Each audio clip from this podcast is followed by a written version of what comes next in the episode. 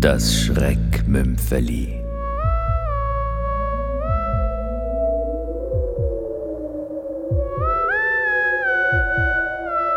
Spielverderber von Jan Schröter.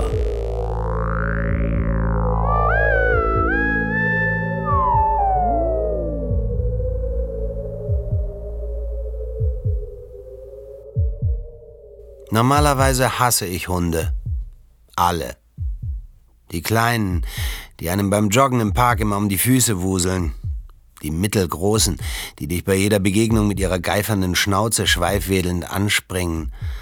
Und Riesenköter gehören sowieso hinter Gitter meiner Ansicht nach. Hundehalter, ihr nervt.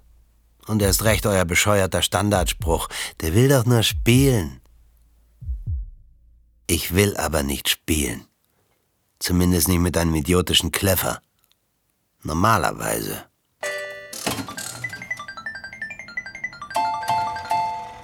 Ich saß auf einem Barhocker in einer Automatenspielhalle und starrte auf fünf rotierende Reels. Fünf kreisrunde Scheiben mit aufgedruckten Symbolen, die auf ihrer rasenden Kreisbahn zu einem bunten Strich verschwammen. Ich hatte eine Münze in den Automaten geworfen und so diesen Wirbel in Bewegung gesetzt. Jetzt konnte ich nur noch abwarten. Die Reels drehten sich. Die Welt drehte sich. Bloß in meinem Leben drehte sich nichts mehr. Zu viele schlaflose Nächte mit zu vielen Drinks. Zu viele gewisse andere Sachen. Den meisten genügt ein Blick in meine Augen. Augen, die schon viel zu viel gesehen hatten. Da stellte keiner mehr Fragen. War auch besser so. Meine Jugend endete mit zwölf. Da überrollte der Krieg mein kroatisches Heimatdorf. Danach waren meine Eltern tot und die Kinderspiele ausgespielt. Vielleicht hänge ich deshalb so oft vor den Daddelautomaten herum. Das wäre vermutlich die Theorie, die die Psychotussi von der Bewährungshilfe über mein Verhalten aufstellen würde, wenn ich ihr davon erzählt hätte.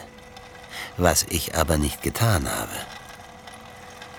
Die Reels rotierten, die erste Scheibe blieb stehen. Eine Krone, sah gut aus.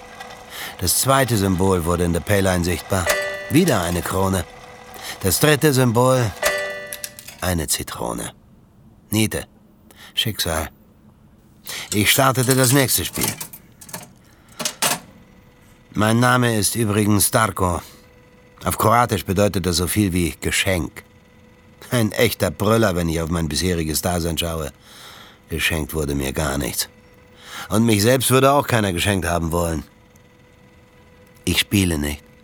Ich mache zu schnell ernst. Ich will nicht spielen, höchstens mit diesem Automaten. Captain Jack scheint das zu akzeptieren, obwohl er bloß ein dämlicher Hund ist. Der sei rassenrein. Ein Jack Russell Terrier, habe ich mich von seiner Besitzerin Gerda mehr als einmal belehren lassen müssen. Gerda erledigt den Job als Spielhallenaufsicht, vorzugsweise nachts. Sie bezieht eine winzige Rente, ist zu stolz für Sozialhilfe und zu ehrlich zum Klauen. Sie ist okay. Wenn es einen Platz gibt, an dem ich einen Hauch von Heimatgefühl verspüre, dann ist es dieser Ort. Er ist rund um die Uhr geöffnet, was mir entgegenkommt.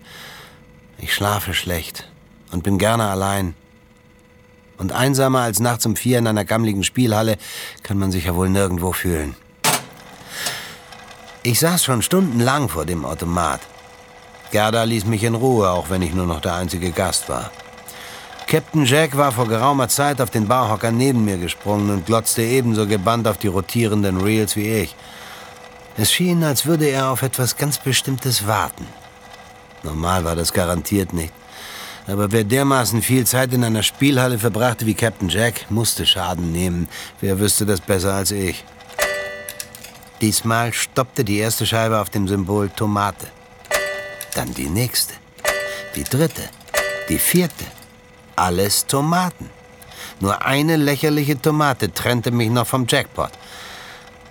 Das letzte Reel kann man automatisch auslaufen lassen oder eigenmächtig per Knopfdruck stoppen.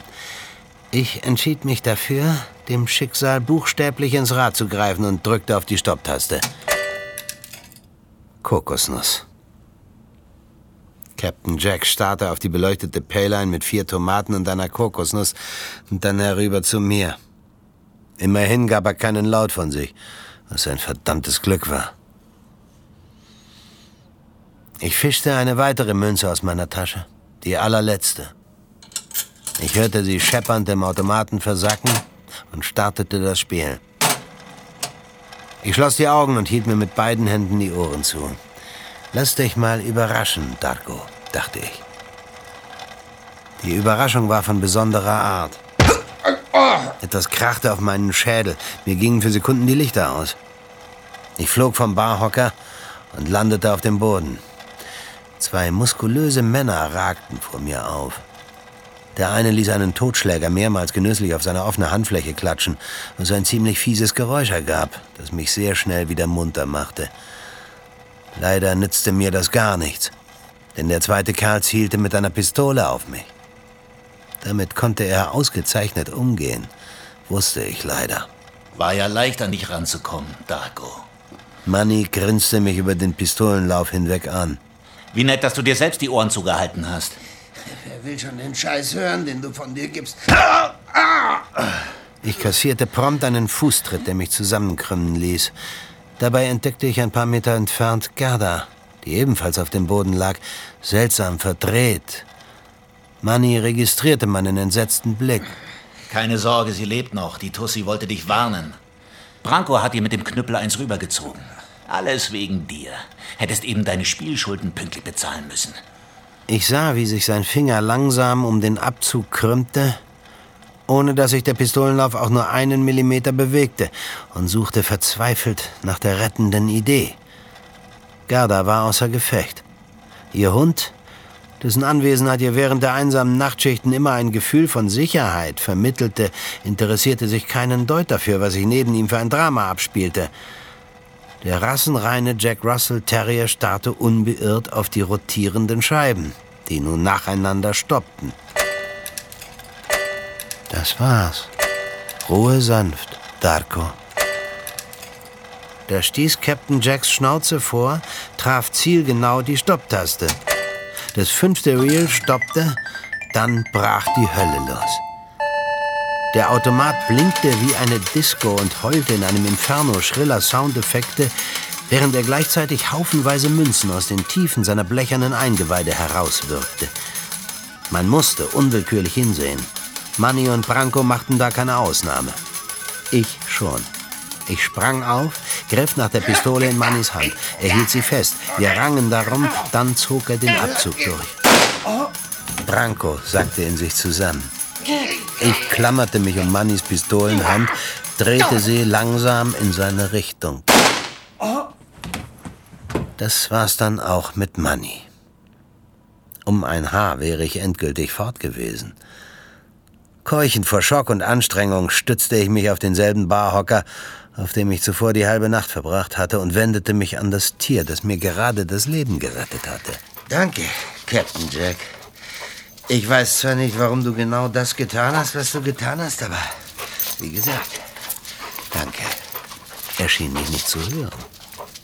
Der Terrier schnüffelte an dem Haufen ausgeworfener Münzen und zog dann die Schnauze angewidert zurück.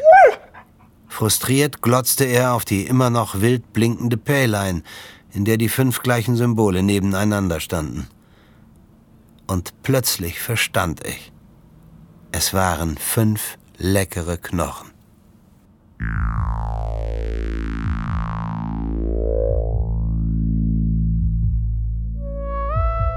Sie hörten das Schreckmümpfeli. Spielverderber von Jan Schröter